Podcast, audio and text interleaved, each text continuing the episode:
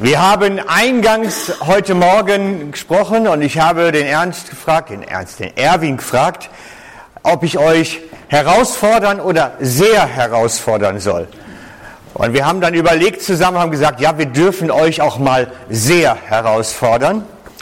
Ähm, es wird also ein bisschen Wehtue heute Morgen, ein bisschen weh mache. Aber bei Wachstum ist das ab und zu schon möglich. Wenn ihr also eine Bibel dabei habt, bitte ich euch, die rauszuholen, damit ihr mir nachher nicht sagen könnt, das stimmt ja gar nicht. Also ihr solltet selber möglichst nachlesen, dass es wirklich so auch in der Schrift steht und nicht anders. Aber ich möchte euch ein bisschen beteiligen. Ich möchte auch ein bisschen von euch wissen. Und zwar würde ich gerne wissen, wer von euch im letzten Jahr Christ geworden ist. Wer ist von euch in den letzten fünf Jahren Christ geworden?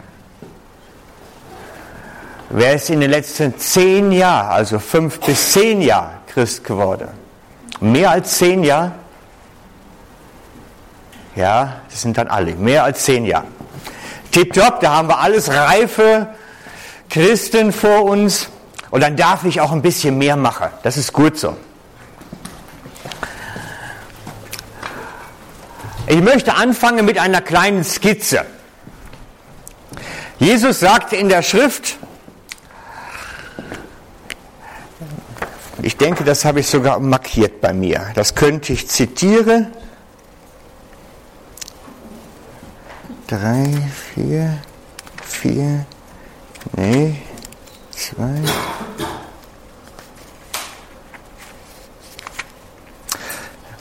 Also das ist eins von den spontanen Sachen.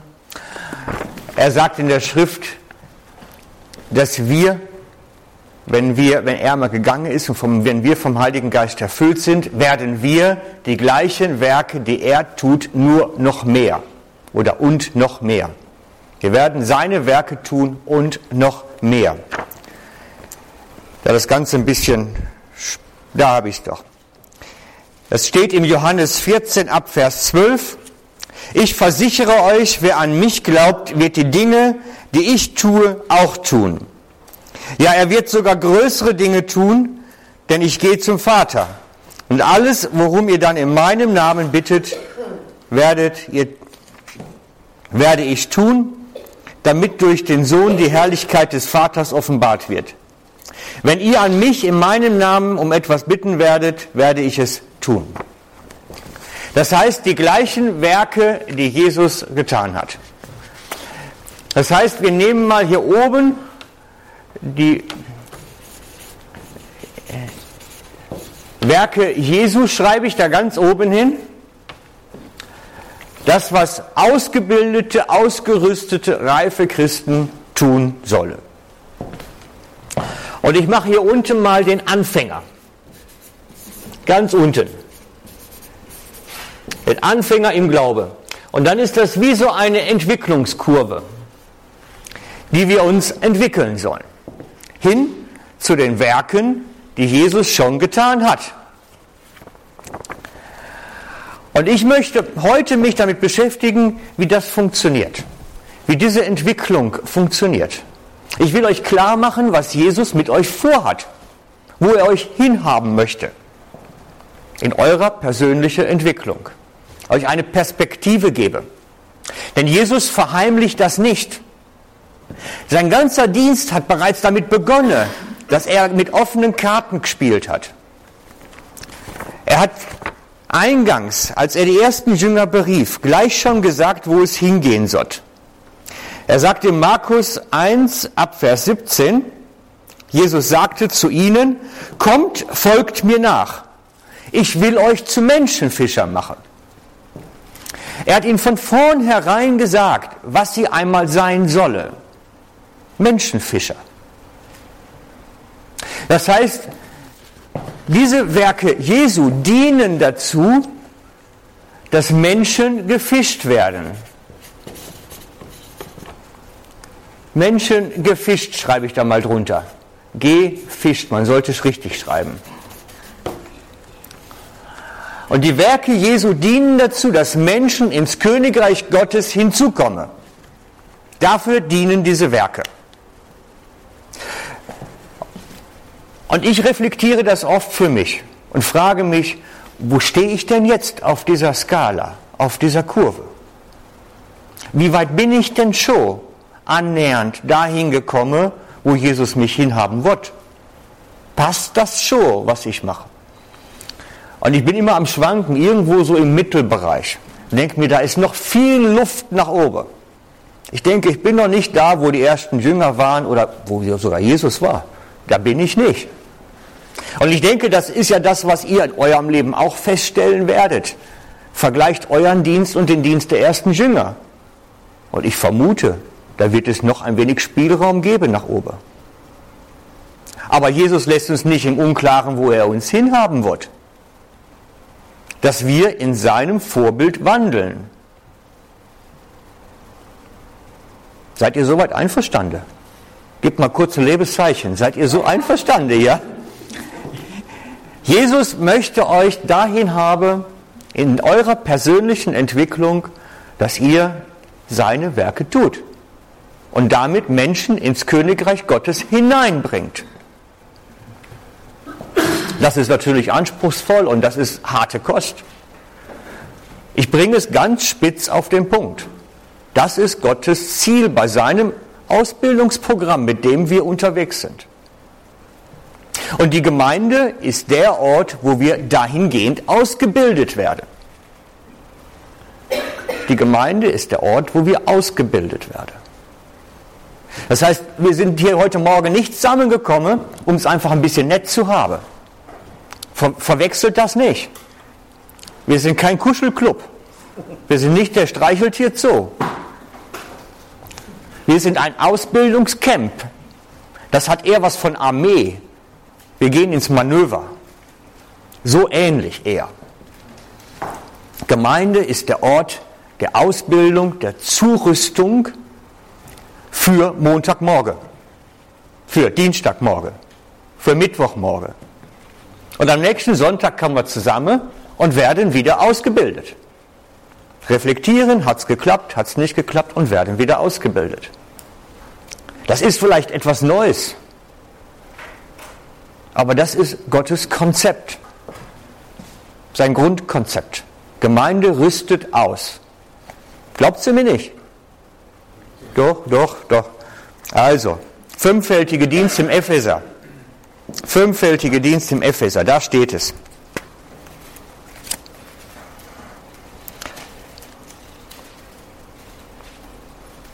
Das ist Epheser 4, muss das sein, oder? Epheser 4, ab Vers 11 muss es sie. Da ist es. Er ist es auch, der der Gemeinde Gaben gegeben hat. Er hat ihr Apostel gegeben, die Propheten, die Evangelisten, die Hirten und Lehrer. Sie haben die Aufgabe, diejenigen, die zu Gottes heiligem Volk gehören, für ihren Dienst auszurüsten oder auszubilden. Das heißt, es sind Menschen von Gott in der Gemeinde Berufe, die Gemeindemitglieder auszubilden, zuzurüsten für diesen Dienst. Natürlich können wir sagen, ich mag nicht, das ist mir alles so ein bisschen zu anspruchsvoll und zu schwierig und deswegen weicht der Herr nicht von seinem Plan ab. Wir zieren uns vielleicht rum wie so ein Mädel, was nicht geküsst werden will. Das kennt ihr noch alle, ne? Aber, aber das Plan bleibt bestehen. Ihr sollt die gleichen Werke tun, damit Menschen ins Königreich Gottes hineingefischt werden. Das ist sein Konzept und daraufhin werden wir in der Gemeinde ausgebildet. Daraufhin ist mein ganzer Lehrdienst ausgerichtet, mein Predigtdienst, die Mitarbeiterschulungen, alles, was ich als Pfarrer mache, ist daraufhin ausgestellt. Dass das gelingt. Ich treffe mich regelmäßig mit Hauskreisleitern und frage sie, schafft ihr das im Hauskreis, die Leute zuzurüsten? Dafür, dass sie den Job machen. Schafft ihr das, dass der Dienst irgendeine Ähnlichkeit zu Jesu Dienst bekommt? Darüber müssen wir reden. Also, das erstens, das Berufungsziel ist, dass wir Menschenfischer werden. Jesu Plan war von vornherein klar. Was tun Menschenfischer? Im Beispiel von Jesu. Und ich möchte da zwei Worte für gebrauchen, wie Jesus diesen Dienst immer wieder versehen hat. Zwei Worte. Vielleicht, so als Sammelbegriffe. Ne? Also es gibt schon mehr Unterpunkte. Zwei Oberbegriffe. Erster Oberbegriff ist, Jesus hat das Königreich Gottes proklamiert. Er hat es verkündet, er hat es erklärt, er hat es in Bildern, in Worten gekleidet, dass jeder versteht, was ist das Königreich Gottes. Also er hat proklamiert.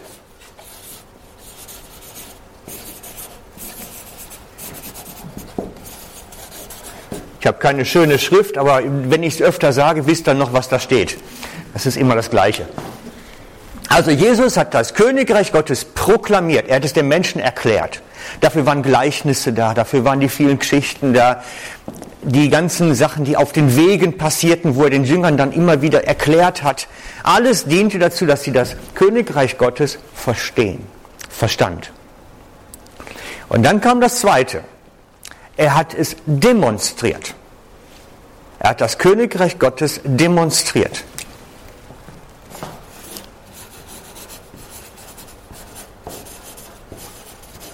demonstriert. Also ihnen gezeigt die Macht Gottes, sein Einfluss, seine Möglichkeiten. Er hat es ihnen gezeigt. Kranke wurden gesund, Taube wurden hörend, Blinde wurden sehend.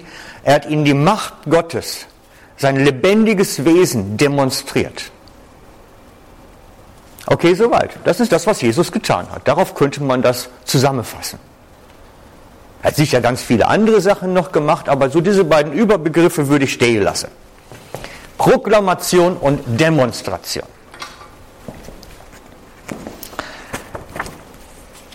Und dann hat er die Jünger genommen und sie durften bei ihm zuschauen, was er tut, was er redet. Sie sind die ganze Zeit bei ihm gewesen und ihnen ständig Dinge erklärt und gezeigt.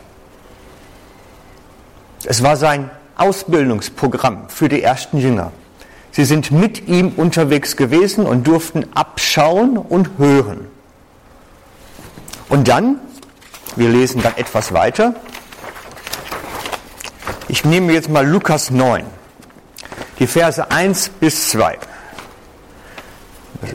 Lukas 9, Verse 1 bis 2. Das war nach einer Zeit, wo sie unterwegs waren, wo sie schon gesehen haben und ge gehört haben.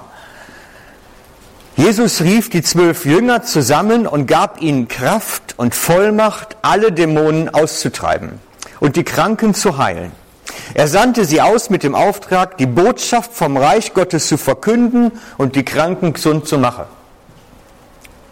Die Jünger bekamen den Auftrag, den gleichen Dienst zu tun, wie Jesus getan hat. Das war so, als wie das erste Mal durften sie auf eigene Füßen etwas probieren. Wisst ihr, ich vergleiche das gerne mit einer Fahrschule, wenn man den Führerschein fürs Auto macht. Und im Deutschen ist es so, man muss dann erst einmal Theorieunterrichtsstunde nehmen. Und wenn man Theorie entsprechend weit hat, darf man die ersten Fahrstunde machen. In der Schweiz ist es ja etwas anders. Ne? Man muss die erste Theorieprüfung abgeschlossen haben und dann darf man anfangen zu fahren, wenn ich richtig informiert bin. Im Deutschen geht das so ein bisschen fließender ineinander über. Und das, was Jesus gemacht hat, er hat mit ihnen Theorie gemacht, eine ganze Zeit lang. Sie durften abschauen, zuschauen, zugucken, hören, losse. Und dann sagt er, so, und jetzt geht mal selber. Probiert's aus. Mein Fahrlehrer hat das mit mir auch gemacht beim Führerschein, obwohl er es nicht durfte. Aber zu der Zeit damals ging sowas noch. Der wusste, dass ich schon so viel schwarz gefahren hatte mit meinem Töffi, also auch mit dem Großen schon. Der wohnte in der Nachbarschaft, der hatte das immer gesehen, wenn ich unterwegs war wieder. Und als ich dann zur ersten TÜV-Prüfung, also zur ersten Stunde, praktischen Stunde kam, kam ich mit meinem Velo bei ihm zu Hause vors Haus gefahren und er war noch am Dusche, weil er immer zu spät war. Und dann rief er nur aus dem Badezimmerfenster, ach Frank, du bist, erste Stunde, ne? Ja, ja, ja, du fahr schon mal Tanke. Äh, das war, der, er wusste schon, dass ich schon so viel gefahren hatte. Aber das ist das, was Jesus gemacht hat. Er hat ihnen gezeigt, was er tut, den Dienst gezeigt und hat sie dann losgeschickt und gesagt, probiert's. Probiert's mal aus. Er hat ihnen alles mitgegeben, was sie wissen mussten, hat gesagt, macht es. Verkündet und, und demonstriert. Wortwörtlich steht dort, die Botschaft vom Reich Gottes zu verkünden und die Kranken gesund zu machen. Beides, nicht nur eines. Sie sollten nicht nur ankündigen, der Jesus kommt nächste Woche zu euch. Der macht dann alle Kranken gesund. Er sagt ihnen, ihr macht. Ihr macht. Und in Vers 6 dann, die Jünger machten sich auf den Weg, zogen von Dorf zu Dorf, überall verkündeten sie die Botschaft vom Reich Gottes und heilten die Kranken. Sie machten es einfach. Ganz banal. Okay, soweit. Ist ja alles in der Schrift. Ich lese ja nur vor, was hier steht. Mehr ja nicht. Und nachdem so, ich, ich, vermute mal, dass die zwölf einfach auch so ein bisschen die Besten waren, die er ausgelesen hatte, oder die am besten geförderten oder am besten geschulten. Und nach einer Zeit hat er dann gesagt, so jetzt sind die anderen auch so ein bisschen weiter, jetzt schicken wir den Nächste los.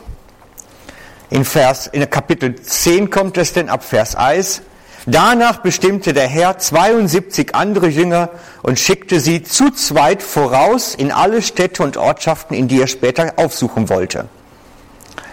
Und dann kommt in Vers 9 der Auftrag, heilt die Kranken, die dort sind, verkündet den Bewohnern der Stadt, das Reich Gottes ist zu euch gekommen. Der gleiche Auftrag. Verkündet das Königreich Gottes, macht die Kranken gesund. Wieder Proklamation, die Verkündigung und die Demonstration. Es ist der lebendige Gott, der unter euch wirken wird.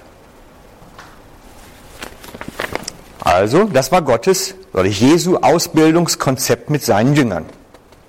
Und dann das, was ich am Anfang gelesen habe, als Jesu Dienst auf Erden so allmählich zu Ende geht, er sieht, das Ende komme schon, sagt er ihnen dann, dass sie die gleichen und größere Werke tun werden. Wir hatten es eben gelesen aus dem Johannes. Das heißt, er sagt, mit mir verschwindet das nicht, sondern es geht weiter. Auch wenn ich einmal nicht mehr sein werde, werdet ihr das weiter tun. Es geht weiter. Dieser ganze Dienst ist mit Jesu Tod nicht gestorben. Und dann lesen wir Kap in Matthäus 28, 19 der Missionsbefehl.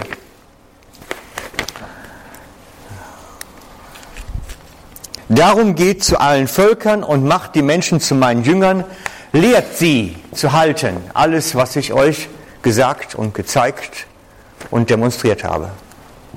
Lehrt sie das zu tun. Lehrt sie dahingehend, dass sie Königreich Gottes verkünde und das Reich Gottes demonstriere. Und wir haben heute ein Dilemma. Ich empfinde es so. Wir haben unsere ganze Ausbildung aufs Proklamieren reduziert. Wir lernen, wenn wir lernen überhaupt, wenn wir lernen überhaupt, wie man Zeugnis gibt. Oder wie man Gott erklärt. Oder wie man von ihm redet. Wir haben es verlernt, das Königreich zu demonstrieren. Die praktische Anwendung. Und das ist ein Dilemma. Weil die Menschen kommen kaum noch mit der Kraft Gottes wirklich in Berührung. Es muss über das Ohr ihr Herz treffen. Dann ist gut. Wir haben verlernt, die Kranken gesund zu machen, die Dämonen auszutreiben. Wir haben es verlernt, weitestgehend. Und damit haben wir dem, der Botschaft und dem Auftrag einen ganz wichtigen Teil geraubt. Ich weiß nicht, ob ihr mir folgen könnt. Das ist vielleicht ein bisschen hart jetzt heute Morgen hier in der evangelikalen Gemeinde. Aber wir haben, ich bin sehr bibeltreu. Und ich sehe da drin den Auftrag, dass wir etwas nicht tun. Nämlich den Auftrag, den Jesus gesagt hat, macht die Kranken gesund, treibt die Dämonen aus. Wir haben das gekappt. weil uns das nicht geheuer ist, weil das nicht in unsere Kultur so hineinpasst vielleicht, weil wir das nicht so in der Hand haben, könnte ja auch sein. Von den ersten Jüngern können wir etwas anderes sehen. Moment, ich muss gerade umblättern. Die ersten Jünger der Gemeinde machten das, beides. Wir lesen Apostelgeschichte 2, Vers 41. Apostelgeschichte 2, ab Vers 41. Das ist im Prinzip nach, der, nach dem Bekehrungsaufruf von Petrus, die Pfingstpredigt direkt danach. Ab Vers 41. Viele nahmen die Botschaft an, die Petrus ihnen verkündete und ließen sich taufen. Durch Gottes Wirken wuchs die Gemeinde an diesem Tag um etwa 3000 Personen. Was das Leben der Christen prägte, waren die Lehre, in der die Apostel unterwiesen, die sie die Apostel unterwiesen, ihr Zusammenhalt in gegenseitiger Liebe und Hilfsbereitschaft, das Mahl des Herrn und das Gebet. Jeder Mann in Jerusalem war von tiefer Ehrfurcht vor Gott ergriffen und durch die Apostel geschahen viele Zeichen und Wunder und viele außergewöhnliche Dinge. Sie lehrten beides. Davon gehe ich aus. Die Apostel lehrten wie Jesus. Sie nahmen die Menschen mit, zeigten ihnen, wie man über Jesus redet, wie man das Königreich Gottes verkündet, wie man Zeugnis gibt, wie man von Jesus redet. Und sie zeigten ihnen, wie man für Kranke betet, Dämonen erkennt und sie austreibt. Sie machten alles. Sonst würden die Zeichen und Wunder nicht so erwähnt stehen. Sie waren vollständig da drin. Und das Konzept von Jesus war eigentlich, dass diese Jünger wieder Jünger machen und diese Jünger dann wieder Jünger machen, also immer wieder Schüler machen, um sie anzulernen. Denn Jüngerschaft heißt Schülerschaft. Damit sie immer wieder gelehrt werden, das zu tun. Jünger machen Jünger, machen Jünger, machen Jünger. Immer wieder. Ein Schneeballprinzip eigentlich. Es war sein Konzept, die Welt zu erreichen. Und wenn sie das nicht gemacht hätten, wäre die Welt gar nicht so erreicht worden. Denn diese ersten Jünger haben ja in den ersten 500 Jahren Kirchengeschichte die, die ganze bekannte Welt eigentlich durchpflügt. Und das lag nicht nur an dem Wort, was sie proklamierten. Das lag auch an dem, dass Menschen wirklich von Gott gesehen haben, sein Wirken gesehen haben. Und als ich das für mich mal so durchstudiert habe, habe ich mich gefragt, sind wir eigentlich noch so unterwegs, wie Jesus das vorhatte? Also ich stelle mir solche Fragen, also unangenehme Frage, weil ich bin natürlich verantwortlich für eine Gemeinde, für ihre geistliche Entwicklung und ich muss mir die Frage stellen, sind wir noch so unterwegs, wie Jesus uns unterwegs haben wird? Ich mache keinen zum Vorwurf, dass es nicht so ist. Versteht mich nicht falsch. Aber ich, ich merke, wenn ich mich nicht selber immer wieder hinterfrage, könnte es ja sein, dass man irgendwas mal aus dem Blick verliert. Und ich erzähle euch das, den Werdegang, den ich mit mir selber durchgegangen bin, dass ich festgestellt habe, es fehlt uns da öppis. Ich glaube, dass Jesus in seinen Erwartungen, wie er seine Nachfolger haben wird, damals und heute im 21. Jahrhundert, keinen Unterschied macht. Ich glaube, sein, sein Auftrag und sein, sein Konzept der Ausbildung, des Weitergebens hat sich eigentlich nicht verändert. Es ist immer gleich geblieben. Und ihr dürft mir glauben, ich praktiziere das jetzt seit etwa fünf Jahren, sechs Jahren, dass ich wirklich mir gesagt habe, ich lebe das jetzt. Ich fange an. Und es kamen Situationen, wo ich es wirklich auch musste. Und es passieren wirklich die außergewöhnlichsten Sachen. Krankenheilungen gehören bei uns inzwischen zum Gemeindealltag. Das ist normal. Weil ich einfach etwa jetzt, also ich habe es gelernt, wirklich gelernt, es ist eine relativ harte Schulung gewesen.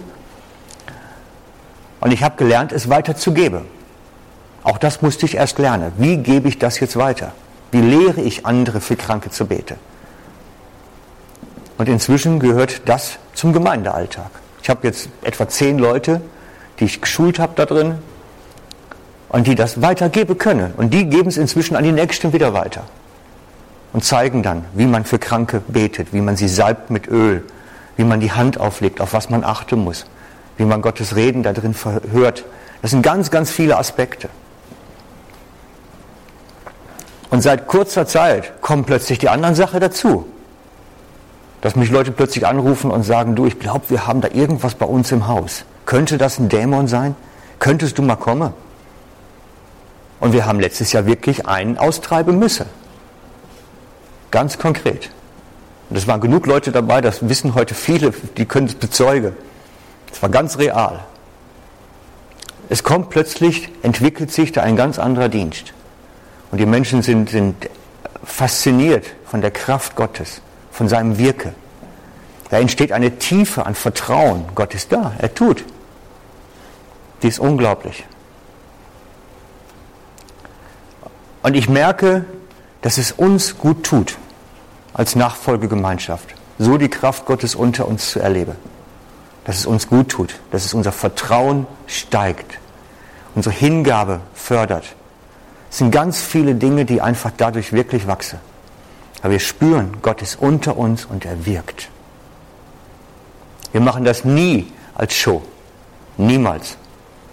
Krankengebet findet immer zu Hause statt, irgendwo im Wohnzimmer, Schlafzimmer, wenn es bettlägerig sind, sonst wo. Nie als Gemeindeshow-Attraktion. Niemals. Die Geschichte mit den Dämonen erzählen wir erst, wenn es alles vorbei ist. Niemals, dass da Leute zukommen als Zuschauer. Never. Dieses Wirken Gottes ist für die Bedürftige und nicht für die Gemeinde, um eine Showattraktion zu haben. Ich hasse es, wenn es Veranstaltungen gibt, wo man dann in der Versammlung Kranke nach vorne holt und vor allem für sie betet. Das ist so daneben. Die armen Personen, wenn dann in dem Moment gerade mal nichts passiert, wisst ihr, manche Krankenheilungen, die brauchen manchmal Jahre, zwei Jahre, drei Jahre, das gibt's. Ich habe eine Zeit lang für eine Person betet, gebetet, die ähm, Neurodermitis hatte, ganz schwer. Das hat zwei Jahre gedauert. Und immer ein ganz bisschen besser. Immer ein ganz bisschen besser. Und man konnte es wirklich so an so einer Skala nachher aufzeigen. Bis heute, etwa zwei Jahre später, kann man sagen, es ist wirklich gut jetzt. Manche Sachen brauchen lange. Auch die Jünger haben manche Sachen nicht auf den ersten Schlag hinbekommen. Aber ich taste mich, ich mich persönlich dabei voran, weil ich glaube, dass da etwas zu entdecken gibt. Und ich glaube auch, bin davon überzeugt, dass es sein Auftrag ist, dass wir insgesamt proklamieren und demonstrieren. Wisst ihr, das ist doch für den Alltag. Ich, ich male mal eine, eine Vision für euch. Wisst ihr, als ich damals die, mit meiner Familie in die Schweiz gekommen bin, sind wir in so eine Überbauung eingezogen. Ganz viele Wohnungen, ein paar Schweizer dazwischen. Direkte Nachbarin war eine Schweizer Familie. Die, die erste, ja, nein, der Rest war meist Albaner und Kroaten und sowas. Deswegen sage ich das einfach nur. Wir beide hatten uns so ein bisschen daran verirrt in das Ghetto. Aber durch sie wussten wir innerhalb von zehn Minuten, wir waren noch gar nicht richtig da, wo es einen esoterischen Laden gibt, wo es einen Wahrsager gibt. Damit kamen wir sofort. Wenn ihr mal Probleme habt, guck mal, da habe ich die Adressen schon mal. Und ich habe mir gedacht, hey, die haben damit gar keine Umgangsprobleme. Die haben gar keine Hemmungen. Aber wenn die jetzt krank sind, würde ich rübergehen und denen das Gebet anbieten. Ich hätte da mehr Hemmungen wahrscheinlich. Da zögere ich noch mehr. Aber das andere, das ist doch gar kein Problem, scheint's. Wir sind da manchmal so verklemmt dann auch. Dabei könnten wir doch, damit hätten wir doch die Vollmacht, damit könnten wir doch arbeiten und wirken. Also, ich habe euch aufgezeigt, wo Jesus uns hinhaben wird, eigentlich, glaube ich jedenfalls. Und auch gesagt, dass das Ganze ein Prozess ist. Und ich hatte am Anfang gesagt, verantwortlich, dass dieser Prozess läuft, ist letztlich die Gemeinde. Wir werden in der Gemeinde ausgerüstet, das zu lernen. Und das ist ein Schritt für Schritt für Schritt. Ich bin im Moment am Studieren. Wie kann ich das konzeptionell aufgleisen? Dass das wirklich inhaltlich aufeinander aufbaut und ein bisschen passt. Ich habe gemerkt, dass ich den Leuten nicht zuerst zeigen kann, wie man für Kranke betet. Da gehört noch einiges anderes voran. Also es gehört ein bisschen was wie ein Bildungskonzept dazu. Aber ich studiere darüber. Ich versuche es zu lernen. Inzwischen kann ich ein paar Sachen sagen, die wichtig sind. Ich glaube, es gibt Dinge, die wir lernen müssen. Das ist nicht ein Anlass, ein, ein, ein Moment, sondern das ist ein bisschen mehr.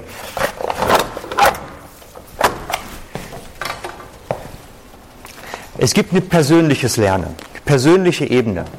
Ich schreibe mal drüber persönlich.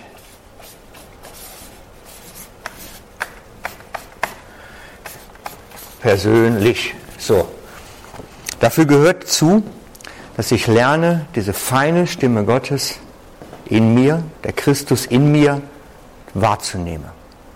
Was sagt er mir? Welche Impulse gibt er mir? Das sind ganz grundlegende Lektionen. Christus lebt in mir, sagt Paulus. Sein Geist ist in mir. Sein Reden ist in mir.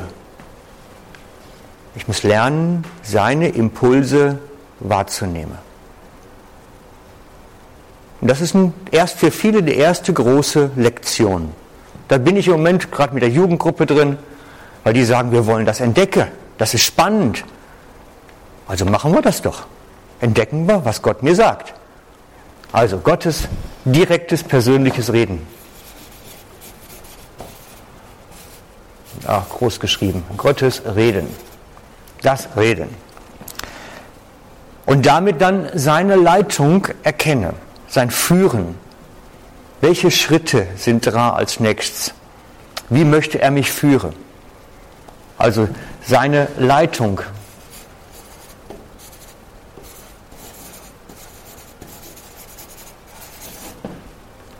Epheser 2.10 sagt, dass der Herr Werke, die ich tun soll, bereits vorbereitet hat. Epheser 2.10. Wir sollen in seinen vorbereiteten Werken unterwegs sein. Und es geht darum, diese Werke zu erkennen und dann Schritt für Schritt in diesen Werke voranzugehen. Seine Werke erkennen und darin gehen.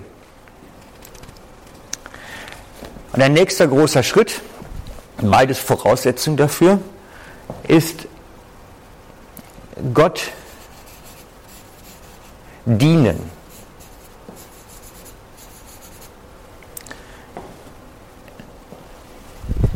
Wisst ihr, es gibt Apostelgeschichte, die Wahl, nein, die Aussendung von Paulus und Barnabas zum Missionsdienst. Schaut euch die Stelle mal genau an. Die Gemeinde traf sich, um Gott im Gebet zu dienen. Sie dienten Gott im Gebet. Sie dienten nicht durch Fürbitte, durch sonst etwas, sondern sie dienten Gott im Gebet. Das ist, ein, das ist eine ganz harte Nuss theologisch, das auseinander zu schaffen. Was steckt da jetzt drin? Was ist damit genau gemeint? Für mich ist es so etwas wie, ich treffe mich mit der Gemeinde zum Bete, schaue, was Gott auf dem Herzen liegt, was ihm wichtig ist und trete dafür im Gebet ein. Gott diene im Gebet. Gibt mit Sicherheit noch mehr Aspekte, aber ich möchte einfach ein paar Sachen nur erzählen, wo ich denke, dass wir dran müsste. Dann gibt es eine zweite Ebene, das ist die Proklamieren.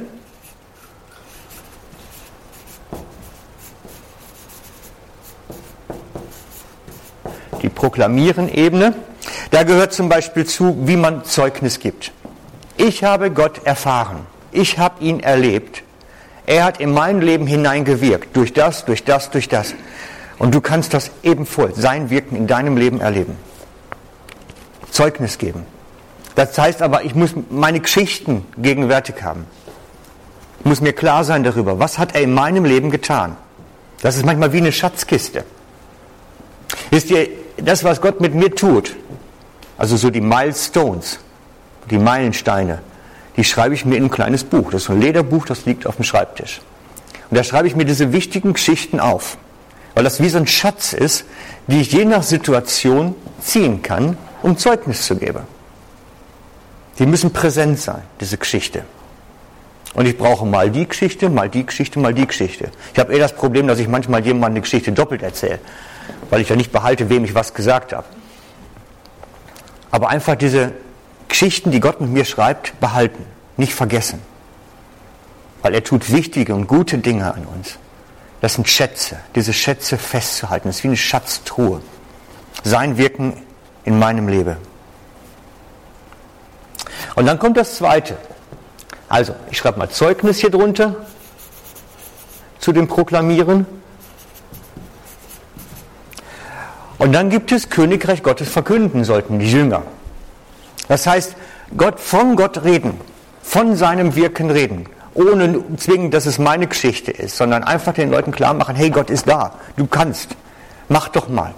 Das ist noch eine andere Ebene. Gottes Worte dem Menschen zuspreche. Das kann manchmal ganz persönlich sein. Es kann ganz direkt sein. Das ist im Prinzip, eigentlich müsste man dem einen prophetischen Dienst sagen, denn so haben die Propheten seiner Zeit gewirkt im Alten Testament. Sie haben von Gott etwas empfangen und haben es dem Menschen weitergegeben. Manchmal auch nur einer Person. Also Königreich Gottes verkünde.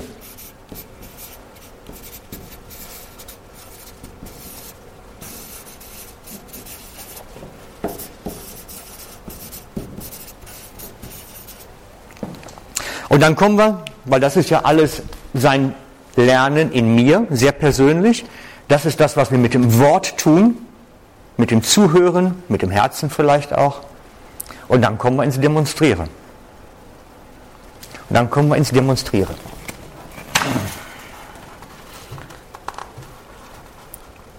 Ja, ich versuche hier einhändig, das geht nicht. Ich bin doch kein Einhändiger. Ich habe es mir angewöhnt, inzwischen, wenn ich zu irgendwelchen Diensten gerufen werde, wo ich denke, das könnte hilfreich sein, dann nehme ich mir jemanden mit, damit er schauen kann, wie ich das tue. Ich bilde damit praktisch Jünger aus, dass ich sie zuschauen lasse, was ich mache. Und manchmal ist es auch recht praktisch, wenn man einen zweiten Mal dabei hat. Fangen wir mal einfach an beim Demonstrieren. Demonstrieren. Fangen wir mal mit dem Einfachen an. Segnen gehört dazu für mich. Segnen. Der Grundlage vom Segnen ist, dass ich etwas habe, was ich jemand anderem weitergebe. Das ist das Segnen gewesen, was im Alten Testament die Patriarchen gemacht haben, wenn der nächste Sohn die Erbschaft bekommen sollte. Sie gaben praktisch ihr ganz praktisches Erbe durch einen Sege weiter an den entsprechenden Erbe. Und der geistliche Segen ist, ich habe von Gott etwas empfangen und gebe es jemand anders etwas weiter. Denkt die Geschichte von Mose, als er die Ältesten einsetzte, dass er nicht mehr alleine führen sollte. Sie bekamen von dem, was Gott an, Gott an Weisheit und an Geist auf ihn legte, bekamen sie weiter, indem er ihnen die Hände auflegte. Das ist die Geschichte, wo die zwei, die das verpennt haben, weil sie im Dorf noch waren und nicht außerhalb, die dann im Dorf umfielen. Weil sie so vom Segen erschlagen waren, dass sie dann einfach da lagen. Segen heißt, ich gebe von dem, was Gott mir gegeben hat, etwas weiter. Und Freunde, ich kann das körperlich spüren. Oftmals, nicht immer, aber oftmals. Wenn ich im Segnungsdienst bin, das ist wirklich, das ist nicht einfach so. Wenn ich wirklich jemanden segne, das heißt die Hände auflege, aufs Haupt lege, für ihn bete und Gott bitte jetzt an ihm zu wirken und ihn segne, dann ist es, als wenn ich etwas weitergebe. Das kann man fast spüren. Das ist ein geistlicher Weitergabedienst. Segnen als geistlicher Dienst. Für Kranke bete. Es ist nicht einfach so, da gehört wirklich eine Lektion zu. Wir meinen einfach, indem wir uns zu Hause ins Kämmerlein setzen und dann für Kranke beten, wird was passieren. Also ich habe bis jetzt nie die Erfahrung gemacht, dass dann was passiert. Bei mir passiert es wirklich, wenn ich zu dem Kranken hingehe ihm die Hände auflege und vielleicht noch mit Öl salbe. Und es werden doch nicht alle gesund, aber vielen wird es besser. Manchmal kommen die Leute auch mit Wünschen an mich. Bete doch für mich. Ich, ich kann nicht alle gesund machen. Nein, definitiv nicht. Definitiv nicht. Aber ich kann fragen, Herr, was hast du bei der Person jetzt vor? Was ist dran? Und es kam mal ein Mann zu mir, der hatte ein schweres äh, Schleuderhirntrauma, irgendwie sowas vom Verkehrsunfall am Hirnschleudertrauma. Und wollte, dass ich dafür bete. Und es ging nicht. Ich konnte es nicht. Ich merkte schon, es, es ist nicht dran. Ich kann es nicht. Aber ich hatte die Freiheit, für seine Depression zu beten. Das hat mir der Herr dann gezeigt im Gebet. Jetzt ist Depression dran. Aber das wollte er nicht. Er wollte an der anderen Stelle geheilt werden. Und ich sagte, sorry, dann kann ich nichts machen. Dann geht es halt nicht. Also, für Kranke beten. Wirklich auch, auch Schulen dahingehend. Dämonen erkennen und austreiben. Also es sind mehr Dämonen um, als wir denken. Die sind nicht seit damals weniger geworden. Definitiv nicht. Äh, wir haben nur keinen Blick mehr so recht dafür. Wir haben so, es ist heute alles im Krankheitsbild automatisch. Dann sind es halt Kranke. Aber denkt auch nicht, dass man auf jeden losstürmt. Ich habe letztens in, in so einem Supermarkt einen gesehen, der mittendrin in, in so einen Anfall kriegte mit seinem Dämon, der war wirklich also extrem. Das war ein klassisches Beispiel, fast so wie der Typ da mit den Schweinen. So rannte der da durch den Supermarkt. Und ich habe den Herrn gefragt, hey, was mache ich jetzt? Soll ich was tun? Aber ich hatte keine Freiheit. Ich habe es laufen lassen. Nur weil ich was erkenne, muss ich nicht handeln. Manchmal muss man handeln, das stimmt schon. Aber nicht alles, was ich erkenne, muss ich tun. Ich renne auch nicht zu jedem Kranke hin und sage, du willst du nicht, dass ich für dich bete? Ich denke auch, manchmal müssen die kommen. Flüche erkennen und brechen. Das ist ein ganz eigenes Kapitel, hat nichts mit Dämonen zu tun, nichts mit Krankheiten zu tun. Flüche ist was ganz eigenes. Es hängen bestimmte Krankheitsbilder dran, bestimmte Verhaltensweisen dran, aber es ist nicht dasselbe. Ich kann euch keinen Abriss geben, was es mit Flüchen alles auf sich hat. Also da habe ich so viel schon drüber geschrieben, das würde jetzt überfordern. Und es ist ein riesen Schulungskapitel. Was steckt dahinter? Und ein letztes dazu zum Demonstrieren. Menschen in die Gegenwart Gottes bringen, dass ihre Seele gesund wird. Extrem anspruchsvoll. Aber die sind sehr, also stellt es euch so vor, die Seele, das ist wie ein Computer. Unser kleiner Computer.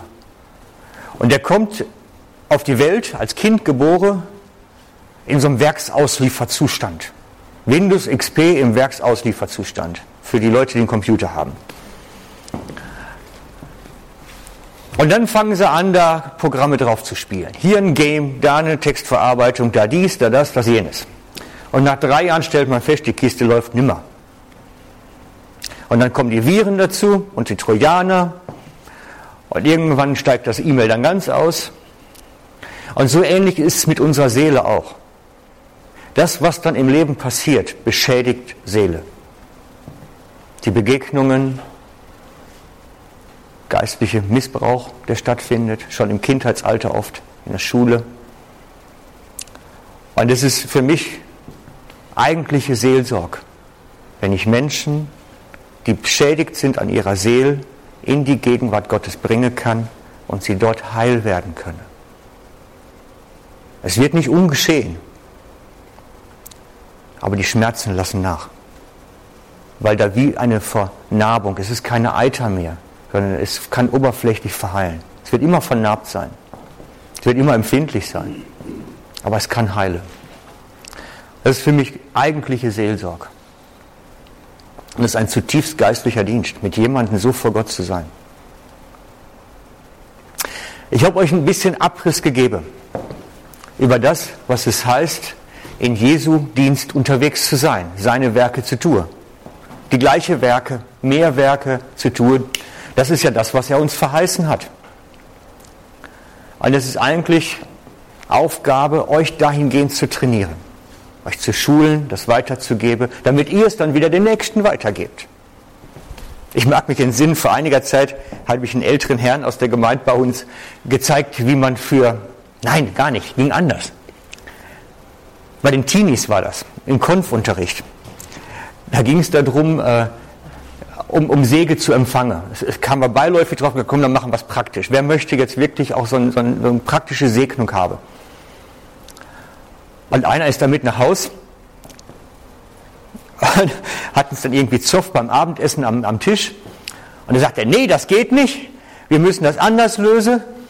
Frank hat mir eben gezeigt, wie es geht. Papa, du musst jetzt. So musst du das machen. Und hat ihm das dann gezeigt, was er tun soll.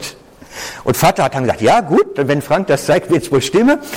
Und hat dann seine Familie erstmal gesegnet. Und so trägt das seine Früchte. Es geht weiter. Einem älteren Mann habe ich letztens, weil er sehr krank war, mit, mit Öl gesalbt. Und er ist inzwischen wieder recht gut beieinander. Und hatte dann nachher Besuch und der war auch irgendwie und hat gleich weitergegeben. Bei ihm dann gemacht. Sagt er, das kann ich auch. Es hat gewirkt. Gott wirkt durch Gebet, durch Segenshandlungen. Er wirkt. Es ist ein Weitergebe. Ich möchte euch Mut machen, auf Entdeckungsreis zu gehen heute Morgen. Wirklich auf eine Entdeckungsreis zu gehen, zu entdecken, was Jesus durch euch eigentlich tun wird.